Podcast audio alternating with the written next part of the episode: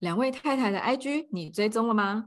五星好评你给了吗？在 Instagram 搜寻两位太太，还有太太恋就可以找到我们哦。记得在贴文按赞或是留言都很棒，限时动态标记我们，我们也都会回应哦。在各大平台搜寻两位太太或太太恋也可以找到我们哦。然后记得每天都可以，每天哦都可以五星好评哦。谢谢你们，五星好评给他按下去。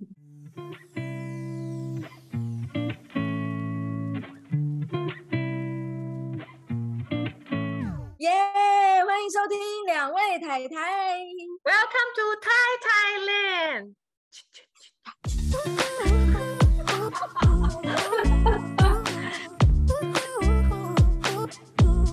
嗨，我是妮娜。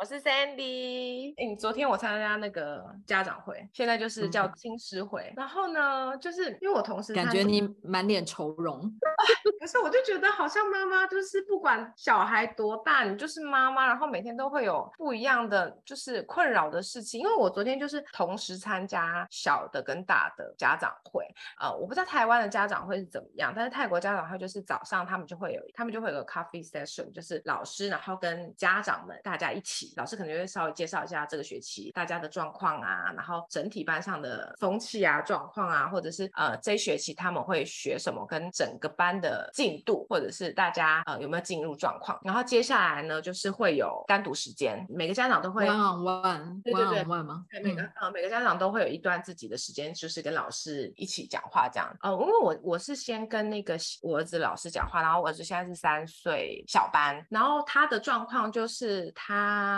他每天都会带一个小娃娃去学校，然后他就会一直夹着那个小娃娃，嗯、然后安全感啊，我觉得没有什么。对，可是就是有的时候他就没有办法好好的参与，然后他就会常常放空，会被那个娃娃分心。所以那个老老师其实也没有特别说一定不行，他只是说我们最好就是引导他不要只 care 手上那只娃娃，就不要太过依赖他这样。对，他就说像比如说他们呃玩玩玩具，然后。收的时候，他就是一只手夹着那个娃娃，就想说啊，我就一只手，我要怎么收？然后他就会在那慌张，然后老师就会说，那你要不要先把娃娃放下，然后先去收完玩具再来再来抱那个娃娃？他说他也都听得懂，然后但是就是呃，他就觉得如果我们可以引导他说，就是不要这么一定非得要那个娃娃不可，会更好。然后他说他有的时候会发呆，然后嗯，对，但是才三岁，不用太要求吧？对对对，我所以我就觉得。其实也还好，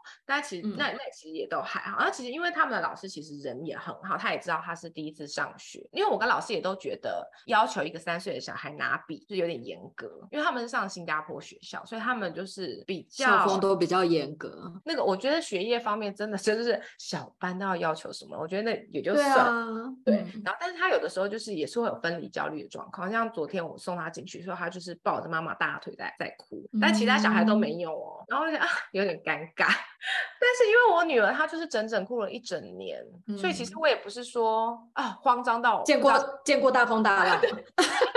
就是也不是说慌张到不知道该怎么办，但就是觉得说啊，如果他能开开心心的去学校，就是更好。然后接下来到我女儿部，因为我女儿她就是六岁多，现在是小一。那我进去的时候，老师就说，老师就先问说，哎，那你们有没有问题？然后我们说，哦，好像没有特别有什么问题。他老师就说，嗯，好，那我说喽。然后我就觉得倒抽一口气，我想说，欧丽这么乖的小孩，老师要讲什么，你知道吗？嗯、然后他就说，嗯，Olivia 是我们班的天使，小天使，她很乖，然后非常。常的会 follow 老师说什么，他都他都可以，就是很好，就是很好的完成这样。因为他们班上就是女生很少，就是他们可能二十个人里面只有五个女生这样子。小男生、小女生都会一直觉得他很好，然后想要呃，比如说他做了什么事，大家都会说哦，很棒，很棒啊，或者是赞美他或什么。然后老师说，其实你听到这些赞美，其实你应该是要。越来越有自信的，但他觉得 Olivia 他就是完就变成相反了。他觉得他不喜欢当大家瞩目的焦点，然后当大、哦、不喜欢被关注，他就反而越来越没有自信了，越来越没有办法表达他自己。就是有的时候，如果你不问他，他就是一个人一直坐在那里。但是因为他们的学校是常常需要表达的，你要举手表达的。但是你如果不问他，他就是会一直坐着。但是你如果问他，他有他还是会乖乖的回答。但是你要他。嗯分享一些他自己的事情的时候，他就是会说哦我不知道这样。嗯，怕犯错，只想要答标准答案。我也不知道呢，我也不我也不知道他这个点是什么哎、欸。然后像比如说他们在讨论说、嗯、哦，如果今天。有坏人的时候，你要怎么处理？或者是今天你在厕所遇到一个坏人的时候，他就会说告诉妈妈。然后他，嗯、然后老师会说，那如果今天妈妈不在呢？他就会说哦，我不知道。嗯，对，所以我觉得。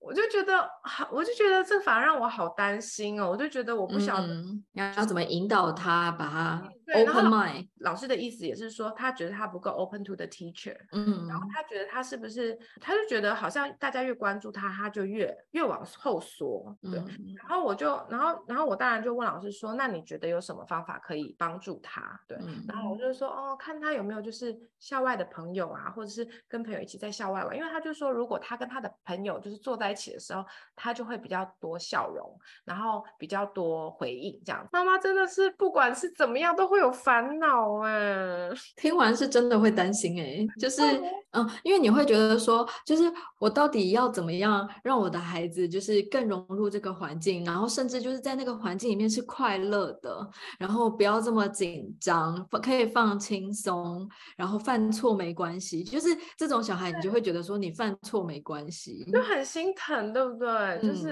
因为我觉得小暖男也是这种人，对，就是会怕犯错，就是他甚至还会自己去问老师说：“我刚刚上课是不是表现很棒？”真的假的？他才他才五岁耶。就是他也是会一直很希望自己是符合大家的标准。当然，我觉得他们学校的老师已经算是，因为我当初就是知道我儿子比较嗯比较慢熟，所以我在挑学校的时候，我就已经挑一个规模比较小的学校，就是不希望他一开始有太多的人、太多的资讯，然后也希望老师可以比较有余裕去照顾到每一个孩子。其实我没有参加过任何青师会，反而是比较。喜欢就是我每天放学都一定会问老师说他今天的状况，然后他在哪一堂课怎么样，嗯、或者是像我回来我也会我知道他全班同学的名字，嗯，然后像老师昨天就发了一个讯息说哦，最近是那个诺罗病毒的旺季，对，然后请大家要注意就是多洗手啊，然后肠胃的状况啊这样子，我对，所以我昨天一接到他放学的时候我就说，那你们班今天有全到吗？然后就说、uh, 没有，然后谁谁谁没来，谁谁谁没来，谁谁谁没来这样。然后我就说为什么？然后他就说肚子痛痛这样。就是我比较喜欢从每一天当中都去了解他，因为我总觉得一个学期只有一次的亲师会会让我落掉太多，然后会不会来不及，我会担心。那你不会想说要同时进行吗？因为像我们，因为像我们，我们是没有办法每天跟老师见面的，家长是不能进去学校里面的。就是你要跟老师讲话，你是你需要先 booking 预约预约，对对对。呃，亲师会这件事情，呃，我为什么要去早上的那个那个 coffee session？因为我想。要认识其他的家长，因为他们不是说，因为我觉得有很多家长，他不是说他只有这个小孩，然后他比有，比如说有更大的小孩的时候，他们知道比较多。你也知道，资讯交流，资讯交流。生性懒惰，然后三 C 又不是很厉害，然后而且学校每天都非常多的讯息，然后导致我有时候就是会漏看，或者是我根本，比如说家长会的时候，呃，他们会告诉我，然后，然后就是我会，就是我觉得会比较减少状况外这件事情。但我想，就是也许未来有一天，因为那是因为现在他们的幼儿园是可以这样子的嘛，但也许未来等到他上了小学。或是上了国中，就是我应该也逃不了情师说明会，没有那么糟，没有那么糟，没有那么糟。好，今天妈妈经聊太久了。我们今天是想要和大家让大家知道，其实家庭 CEO 不是人干的，因为我们每天到底都在忙什么呢？今天想要和大家分享的这本书呢，其实之前已经分享过。那底层逻辑这本书里面呢，呃，有一篇提到，每一个人都应该要把自己当做 CEO，自己人生的 CEO 吗？对，没错，自己人生的 CEO 应该要把自己当做一个公司。那像我们的话，就是把一个家当做一个公司去经营嘛。因为他觉得，如果我们把每一件事情，就像我们今天接下来会聊的内容当中，你好像把 CEO 的职责套到家庭当中，也一点都不违和一样。是对，所以你再把这些 CEO 的职责套到自己的人生当中，慢慢去归类的话，也可以发现，其实你好像不会这么迷惘，然后也会比较有清楚的方向。嗯、哦，好的。然后，所以接下来我们就是想要和大家说说，就是执行长的职责到底有哪些？一起来看。看什么 VCR？请看《超级星期天》，我觉得 有人知道这个节目吗？该不会有人不知道朴学亮吧？什么什么什么超级任务？什么？对，超级任务，好烦！每一个妈妈，每一个太太，每一个家里的大太阳，都是家庭 CEO。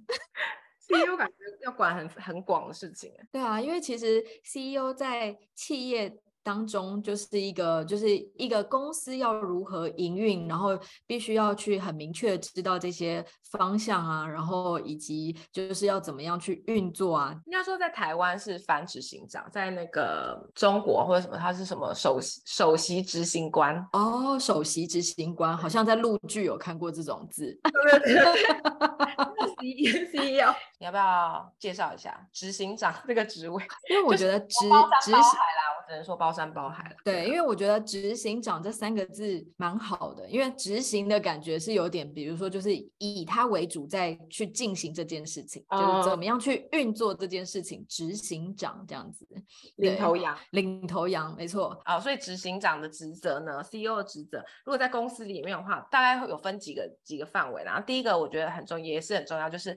呃，决策公司主要运作以及日常经营的事业，比如说经营方向啊，或者是业务范围。对，那如果把这件事情套在每一个家庭里面来说的话呢？对啊，其实真的就是每一个家庭就是一个小公司啊，经营方向就好比日常的经营，就好比说我们今天晚餐要吃家里还是吃外面？Jerry 每天都会问我的话。Every day。对啊，他每天就是他每天大概到了下午三四点，我的手机的 Line 一定会。跳出来一则讯息说，所以晚餐，然后就问 号。然后像我有个朋友，然后因为他们是双薪家庭，就是他们夫妻之间用透过 Line，然后会讲到的话，就是水费缴了没？你今天记得去缴电费。不能我银行扣款吗？也可以。总之，他想要告诉我的意思就是说，他们夫妻之间就是最常在交办的事情，就是日常经营。对，其实这就是。企业的日常经营，日常哦，对啊，就是所以妈妈们，就是家庭 CEO 们还要知道说，哦，那我今天有没有一个空档，我可以去买菜？然后呢，我今天是要买些什么菜，是可以符合先生口味，也可以符合小孩口味，又要营养均衡，然后又要他们吃得下饭。对啊，然后还要每天看一下那个冰箱有什么菜要过期了，赶快要清冰箱。对啊，现在我已经训练到连我儿子都知道，妈咪这个鲜奶过期了，就。他会看上面的日期标示，然后要喝之前自己先 check 一下，因为 妈妈有时候会忘记。还好，居然不是只有我。不是不是不是，妈妈是不是每天也都在日常经营？超级需要比较大的经营方向，就比如说我们每一个孩子的教育问题。嗯，这其实。就是还算蛮大的方向，因为其实你要从他开始就学以后，嗯，都要想。短中长程嘛，你可能就要去思考说他未来有没有可能会出国。那假设他要出国，那我们要怎么样？那假设他没有想要让他出国，那我们要怎么样？要读公立好还是私立好？然后像 Sandy 他们来说，即便是即便是外国学校，有新加坡，有欧洲，有美国，有各式各样国家。没错，对啊，所以其实经营经营方向来说的话，我觉得真的就是，比如说像家里面你想要给孩子的一个教育的方向啊，以及就是在先生工作上面来说，其实因为这两大主轴就是比较像是我们整个家会往那个方向去。运作的一个路线，对，对，是没错，对，对啊，因为比如说像小孩子的教育问题，可能之前像我还有一个朋友也很夸张，他大概在学龄前就搬过三次家，哇，孟母三迁，对，真的是孟母三迁。你看一个小孩子的教育问题，只影响了一个家到底要住哪里？对啊，对，因为有的时候就是这样嘛，你妈妈的期许跟孩子的方向不一定一样。真的是管理大小事情啊，大大小小的啊。对，然后所以这个就可以提到那个业务范围的部分，业务范围超超广。你昨天做了什么业务？你说说看。我昨天一整天，我必须要先去完成我自己的课，因为我现在有在上华语课嘛。然后我在送完小孩，然后我甚至连早餐都还来不及吃，我就外带了一杯鲜奶茶。对，然后就到华语教室了。然后我就到华语教室之后开始上课。然后上完课之后呢，因为我刚好下午有一和朋友的约，那我就下午就去和朋友见面。然后因为 Jerry 昨天出差，所以呢，我又要想说，啊，那我应该要什么时间，然后要结束这个约会，回家先把晚餐的东西稍作准备。就是因为你只能先准备一半，你不能煮好，因为会凉掉，所以你要先冲回家，然后把晚餐的东西先准备好之后，再冲出门，然后去把小孩接回家，然后再煮晚餐，然后煮完晚餐之后。然后 Jerry 回来，然后你可能还要去关心一下他今天出差的，看他要不要吃东西，然后肚子会不会饿，生理心理都要关注到。同时，你还要催小孩去洗澡了。小孩去洗澡之后呢，你就要让他记得穿衣服，然后吃益生菌，然后上床，然后睡觉，然后你开始陪睡，又要陪你的小孩聊他今天一整天在学校的状况。此时此刻已经晚上八点半，我已经 工作超过十二个小时。对，因为我觉得我可能是我比较贪心吧，就是我在先生的部分，在家庭的部分，在小小孩的部分之外，我还有希望我自己的部分。嗯，还是很好的事啊。对，然后可是就像我说的啊，当我在还在听小孩讲话的时候，通常陪睡先睡着都是妈妈。真的，小孩睡着之后呢，我就开始坐在电脑前面，然后开始剪两位太太的音档、啊、哦。然后在这个剪音档的同时呢，我还要炖煮就是 Jerry 每天必喝的营养品。然后因为他睡前一定要喝一碗营养品这样子。嗯、此同时大概已经十点半，我的妆也还没卸，然后就是以前你会化妆哦。因为我昨天有出门啊，就我妆也还没卸，然后事情也还没做完，已经十点半，然后等到我关上电脑，然后躺到床上的时候，差不多十一点了。超忙碌，对啊，硬生生我的工时已经超过不知道多久了，超时工作。日常日常接送小孩就也是啊，你就花超多时间的啊。对啊，而且我刚刚讲的是每天哦，就还不包括就是他们每每一季都要去涂氟，呃，有时候大生病大小事要去看医生，然后还要打预防针，几个月的时候要打什么，然后到一岁的时候要打什么，然后到五岁以前要完成什么，然后但是这些既定流程当中还不。不包含突然就是政府会告诉你，现在开放打流感疫苗喽，你就 又要带他去打流感疫苗，然后你在带他打流感疫苗的时候呢，你还要问医生说。嗯，那如果他要再打第二剂或第三剂的话，中间要隔多久？就是妈妈脑容量有多满，超级多事情。泰国的泰国的医院通常都会，就是医生都会先帮你打完之后，他就会告诉你，然后下一次大概要什么时候打，然后就帮你做，他就帮你预约好，他就打电话说，哎、欸，小孩子要打疫苗了，哇，好周到哦。对啊，那我们没有，我们就要靠就是记事本，手机记事本记起来这样子。你看，就是除了每天日常常规。你必须要做的事情，然后还有这些临时额外发生的事情，还有就是阿公阿妈要想小孩的时候了，直接变接线生。我的我的手机一直都属于在没电状态啊，因为我两边的阿公阿妈 在要小孩，而且我们上次明明就是我们在打电话讨论 rundown，Sandy 就很匆匆忙忙说：“哎、欸，我婆婆打来，先这样，然后就挂掉了，然后然后接完电话就忘了。”他明明最后一句是说：“哎、欸，等下再打给你。给你”然后就再也没有打给我。对啊，真的是每天的业务范围，呃，就家庭 CEO 的业务范围写不完。那个、啊、校长兼撞钟，超级多。Sandy Sandy 还要当司机，然后我可能还要当保镖。真的，我有时候就开车开到觉得怀疑人生。对啊，然后我们刚刚都只有讲小孩哦，都还没有讲到先生哦。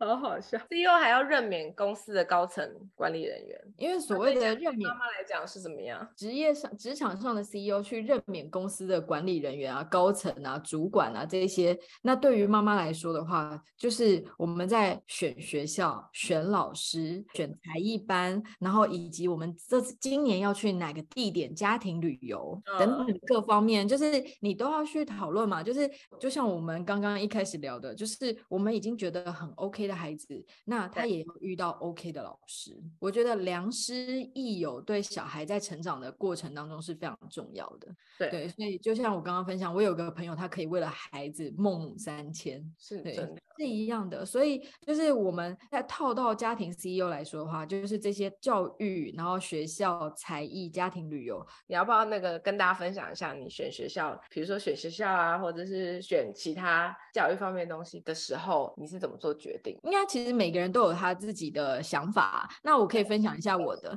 那嗯，可能是因为商学院的那种个性很老根深蒂固，所以我对于每一件事情，我内心就会自动产生哦，真的是。内建一个 SWOT 分析表。没有念商学院的人怎么会知道 SWOT 是什么？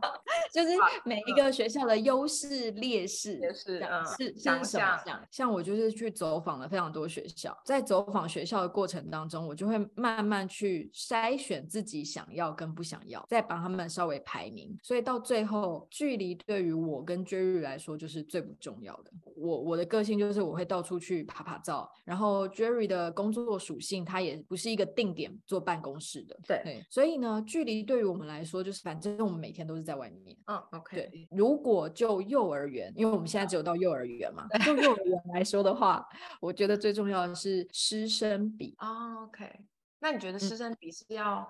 啊、呃，一个老师对很多学生比较好，还是一个老师对很少学生比较好？越因为我每个我后来发现，不是每个家长都是觉得比较很少比较好。真的，我以前大家都是觉得师生比比较、就是、越少越好。对，嗯，我后来发现不是这样的，因为我后来发现就是其实有有很多，呃，我我以前因为我自己也是觉得说，哦，就是如果学生少一点，老师比较可以关注到每个学生。但我后来发现，其实有很多人是觉得说，多一点学生，他才他才可以学到团体生活，他可以才可以学到分享排。队，哦，跟就是社会规范，然后对，所以我后来也发现哦。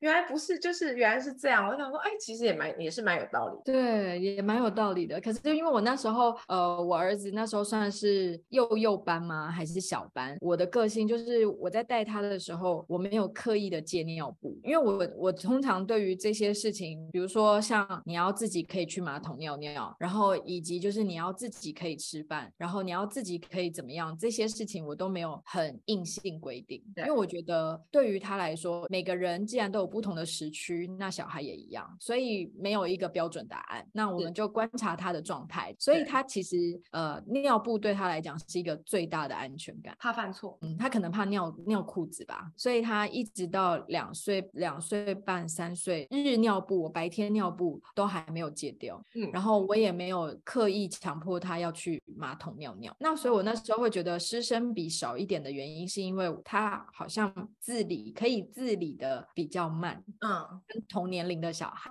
嗯，所以我觉得他需要老师多一点的照顾。哦，对对，就是我们家的状态这样子。嗯，对我来说，我觉得就像你说，距离对你来说不重要，但距离对我来说就很重要。第一是我觉得小孩子需要学的没有那么多，但是需要多睡一点，所以我就觉得，嗯，对。然后因为泰国又很容易塞车嘛，所以其实你如果不但要看距离，你还要看就是呃上班时间塞车状况。所以对我来说，我就觉得近是一件非常非常重要的事情，就是对幼稚园来说，他们家超近，他们家跟学校很近，对，非常近。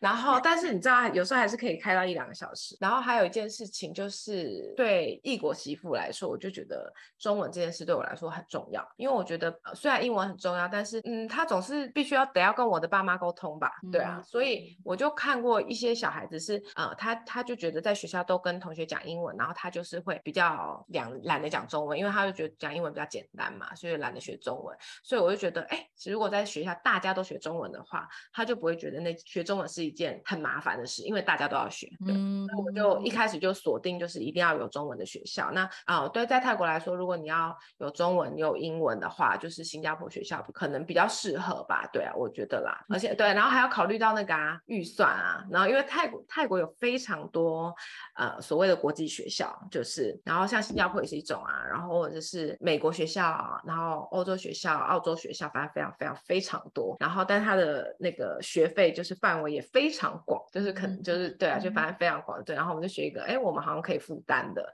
然后又很近的，对，嗯，对我们来说就 觉得嗯，OK，perfect。你看，光是我跟 Sandy 两个人，我们两个家庭的状况都截然不同 啊。对，即便是我们小时候生长的背景跟家庭环境，原生家庭环境也差不多。对，可是你看，我们到了现在要去衡量的事情就已经完全不一样了。真的。对，接下来的话就还有提到才艺的部分，我们家目前是还没有学到才艺。我觉得他们学校安排的很好，是因为他们有社团，那社团就是也还蛮有趣的，就是有一些课后的嘛，课后的，加上就是因为通常幼稚园应该到差不多三点半四点会下课，那学校一方面也是考量到台湾的民情，就是这个时间很少家长会下班，是就是如果你有上班的话，所以他们就会在四点之后一直到六点安排了一个社团，对，然后这个社团是选修，就是课后班，你交你交钱你可以选的，对对对，所以他们就是有一些什么空手道啊、绘图课啊，然后积木课啊、什么芭蕾舞课啊这些的，这个是我跟 candy 很不一样的地方，就是我虽然很喜欢做功课，可是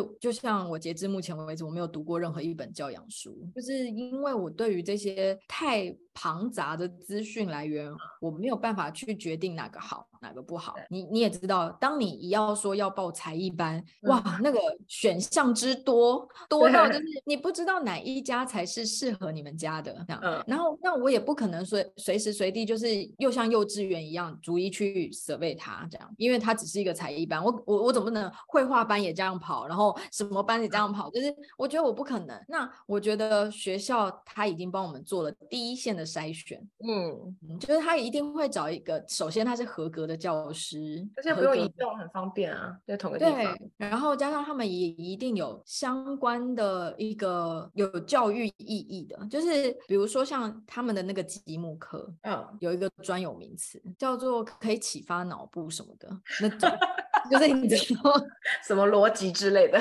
对对对对对，哦，我跟你说，我这些我这些的相关知识来源很低，什么五感啊，什么这些专有名词，我真的全部都不知道。OK，好，所以所以我觉得学校他已经很棒，他就是帮你第一线告诉你，你你的孩子在这个年龄层适合跟需要是什么。嗯，对，然后所以学校的社团，我就会说，哦，我就会跟我儿子沟通，你全部都会去一遍，然后你再告诉我你要哪一个。没有，因为像他就是很明确，他就是说他想要学什么，或是他听到谁谁谁想学什么，那他也想试试看，或是哪个小文，对，西班牙文我真的觉得是太妙了，太妙了，怎么会有小朋友说自己说要学西班牙文呢？然后对，然后还有像比如说芭蕾，然后他就，然后反正他就说他要学嘛，那当然就是身为妈妈就会觉得说哦，好好，那我们去学，然后就，然后就，然后他就真的也学了，然后他可能就觉得哎，好像还好，然后那可能他可能学了一两期之后，他就觉得嗯，好像。还好这样，然后后来就跟姐姐一起去学了一个，这不叫什么韩国女团舞这样子，然后、哦、然后学一学，又觉得好像还好，坚持下来就是西班牙语跟那个钢琴。那我问你哦，你会呃跟他约法三章吗？就是我之前会听到有些妈妈们说，小孩就是看了 A 想学 A，看了 B 想学 B，看了 C 想学 C，然后结果后来没有一件事情坚持下去。嗯，我觉得因为。我觉得我蛮了解，就我还蛮了解他的，所以他上次说弹钢琴弹到哭这件事情来说好了，因为我觉得他他是喜欢弹钢琴的，但是这个对他来说很难，因为他后来就是有些比较难的时候，他就是会练琴的时候会生气。可是我知道他是想练的，他不是说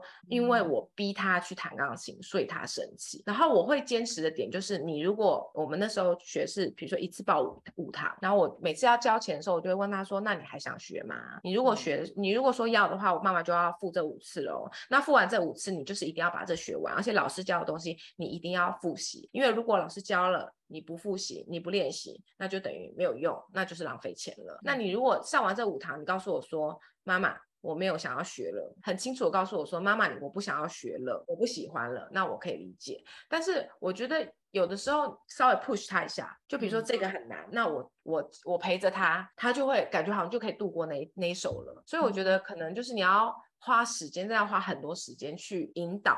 小孩，对，我觉得钢琴是一件事，然后西班牙文，我觉得他就是他他，我觉得他很看老师，他就是会，因为在选定这个老师之前，他有上过上过其他的老师的课，就因为他可以试听嘛，然后是他就是选了这个老师。那我觉得，因为其实其实前面老师他就是那种我们一般来说就是外国人脸的老师这样子，然后现在他选的这个老师就是啊、呃、一个台湾的女生，然后她是在阿根廷长大的，但是她所以一开始的时候，她其实也是会用中文就是跟小孩讲话，那。有些妈妈就会觉得说，哦，我都付钱了，我一定要找一个就是只跟他讲西班牙。哦，但是对欧丽来说，她可能就是觉得需要一个安全感，她她需要很长的时间去慢慢培养感情。那我就觉得她喜欢比较重要。我我就可能每个小孩不一样，因为这个是我之前听其他妈妈们说的，然后我就觉得好像是哎，因为小孩子。他也还搞不清楚自己想要的是什么，嗯、然后他也不知道这个东西学下去之后会遇到什么辛苦，然后所以到底他喜不喜欢或是能不能持续，这个本来就不是一个确定有确定答案的事情。嗯、所以我就是之前也有在在烦恼这个，就是一直鼓励你坚持，还是我可以让你中途而废。最近我儿子呢，就是也有在说，他因为疫情的关系，然后所以学校有些社团是没有了，因为就是有些老师他们不想要，就是有这么大的。风险这样，学校积木课是暂停，然后他就跟我说很想要上积木，就是他对于那个是很有兴趣，嗯、他很想要上。然后就是 Jerry 就会问他说：“那为什么是积木？”因为我们觉得他画画画的很好。然后我就说：“还是我们也可以去上画画课。如果要选一个的话，他要先选积木课。我会去引导他，至少要说出为什么。嗯、然后那我就说好，如果你已经这么明确告诉我了，那我就会去找。嗯、所以我们家最近大概要。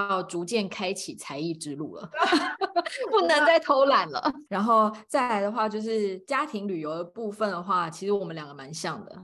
我跟你们说一个小秘密，就是这件事情非常好甩锅给老公。为什么？因为呢，他们就是比较有方向感，然后所以他们在安排动线的时候会比较流畅。他们会知道说，哦，你今天到这里，然后吃这家餐厅，不会不会就是往回走，而是顺路走。对，好像是。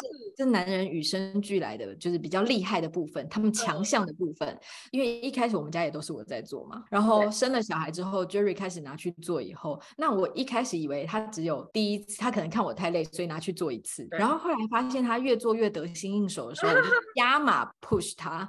你好棒哦！对啊，你那个找的超顺路的，然后这样就不会多绕路，不会浪费时间，然后玩起来又很流畅，然后吃东西也都吃得到，然后 blah blah blah blah blah。对啊，所以这件事情我们就可以把它任职给先生。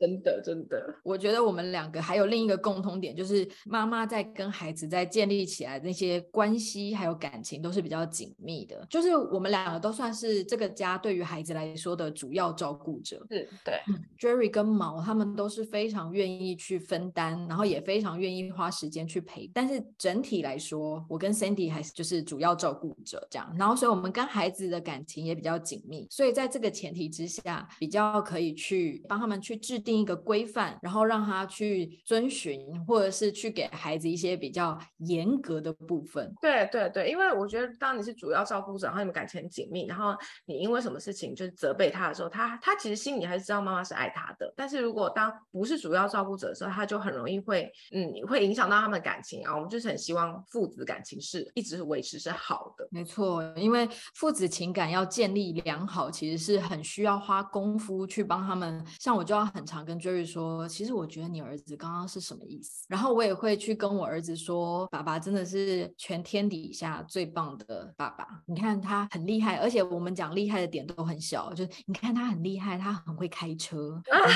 很会打 Switch。然后你看他还要上班这么辛苦，可是放假的时候都要带我们去玩，他真的很棒。就是我会讲一些他很有感受的事情，但是其实这些事情很微小，就会帮他们父子去建立彼此对于彼此。就是比如说像我儿子就会很崇拜 Jerry，然后 Jerry 也可以去感受到儿子调皮捣蛋背后的小暖男。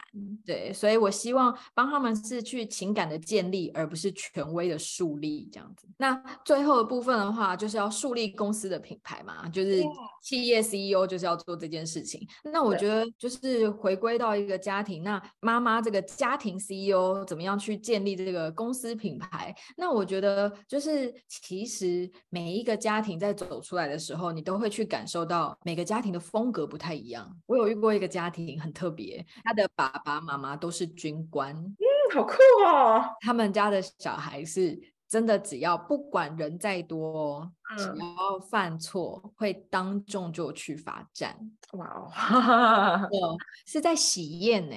哦哇哦，那小孩可以接受吗？他们家就是一个口令一个动作。哇，好特别，因为他们是军官家庭啊。所以其实，在我们家的话，就是我也希望可以风格没有这么明确吧，因为我们就是一个普通的家庭。但是我也希望，就是我跟 Jerry 在一开始就有去建立一个家规，在我们家里面很重要，绝对不可以任何一点点的。出现出出界都不行。比如说，比如说我们家家规只有三个，很简单，就 是要尊重别人，然后要有礼貌，以及诚实。这就是一个这个家，就是在我们家这三件事情就是最重要的事情。还有另外一点，就是在家规之外，你要怎么去教一个小孩说不？我觉得要教姐姐最重要的东西，不是说。不是说他的行为怎么样，因为他我觉得他的行为比较不会做出什么出格的事情，但是我觉得要教他说不，这件有点难的事情。那我想要教我儿子，就是要如何保护自己。哦，对，我对对对，我觉得是一样的啊。他的个性就是比较温和，比他任何比他小的哦都可以骑到他头上。嗯。一发现他这个状态的时候，我从小就教他说，你不喜欢的事情，你就要说我不喜欢你这样。对，然后你要很明确。非常清楚告诉对方，我不喜欢这样。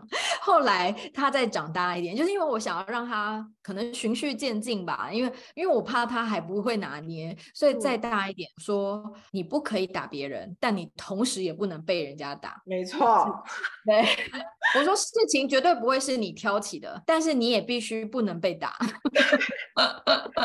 然后跟我女儿说，你千万不要被打，如果别人打你要打回去。然后跟我儿子说，你千万不能打别人。妈妈要人格分裂。真的吗？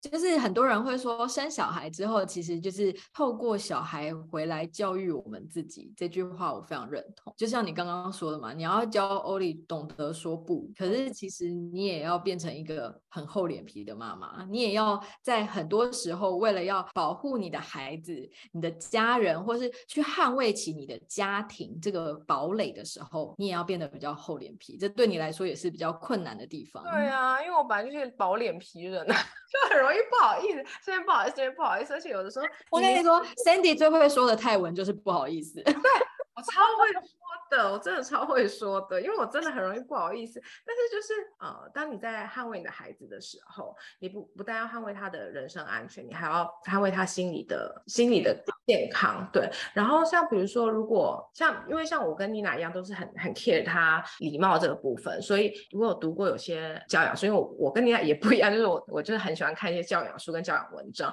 然后我其实我这也忘记说我在哪里看过，他有说不要勉强孩子打招呼，但是这一点我是我是没有办法，因为我就觉得呃，至少在在在我们的华人文化里面，就是见到长辈然后打招呼，我觉得是一件基本的礼貌，对，至少会。叫人。但是就是在这个基本礼貌之后，比如说如果有阿姨叔叔说来来抱阿姨哦，赶快过来，为什么不过来啊？就是我只想要抱一下什么，我就觉得你是可以说不的。如果你说不出口，妈妈是会帮你说的。然后他可能有些人就会觉得说干嘛那么害羞，干嘛不不好意思？我就会说那是他的个性。对啊，所以我觉得当妈妈之后，我觉得对我来说最大的挑战，好像就是我觉得这个是是这个是一个蛮大的挑战的，就是你你必须要，因为有的时候你这样讲的话是有点不顾别人的脸面，因为别人是好意，他觉得你的小孩可爱，他想要跟他玩。我觉得你你看得出来你小孩子为难的时候，身为妈妈你必须要去保护他，要去发声。对对，就不要让他就是一直干在那里，然后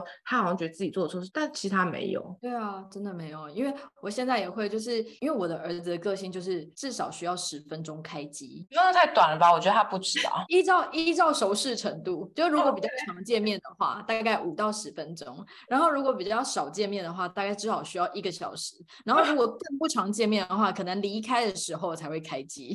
对，对方已经要离开了才会开。那他就真的是比较慢熟的小孩。然后所以基于礼貌，就是因为我我跟 Cindy 一样，就是我们会希望小孩叫人打招呼，然后说谢谢、对不起，这样很久才会见一次面的朋友，然后我就会代替他那个礼貌，我就会说不好意思，他比较慢热，所以他可能还没有办法打招呼。但是我们就会跟我儿子约定，就是等到如果你已经玩开了，那你要回来叫人。就是如果你已经开机了，那你这件事情本来就该做，你就要做。对，就是。不能省略，可以可以快一点，但是比较省略这样子。对对对，就是我们在一开始不勉强你，是因为我们了解你的个性，以及这个叔叔、这个阿姨本来就是真的比较少见到面嘛，你不熟也很理所当然。可是那如果之后 OK 了以后，那你就要去做这件事。这、嗯、是我们就是为了要缩短那个他开机的时间，我们也会帮他预习，就是我们会告诉他说。嗯等一下，你会去哪里见到谁？见到谁？对，然后我还会帮他，就是看。牵关系，就是你们上一次是在哪里？我也会有时候要找照片。对，没错。啊，家庭 CEO 到底忙不忙？你看我们这一集应该 会就是史无前例的长了，就代表我们比管理一个公司还难管一个家。真的，因为很忙的、很忙碌的 CEO 怎么样？要去买菜了呢？时间到了呢，画圈圈了，不能再录了。真的不能再聊下去了，真的是聊不完。家庭 CEO 太忙。忙了，不要再问我们忙什么了。好，希望大家都觉得很有那个共鸣。然后接下来大家来听听看，Nina 今天要煮什么？好，今天想要跟大家分享的菜单呢是麻婆豆腐。那大家可能会觉得说啊，麻婆豆腐不是就是只有大人能吃，小孩不能吃吗？嗯？No No No No。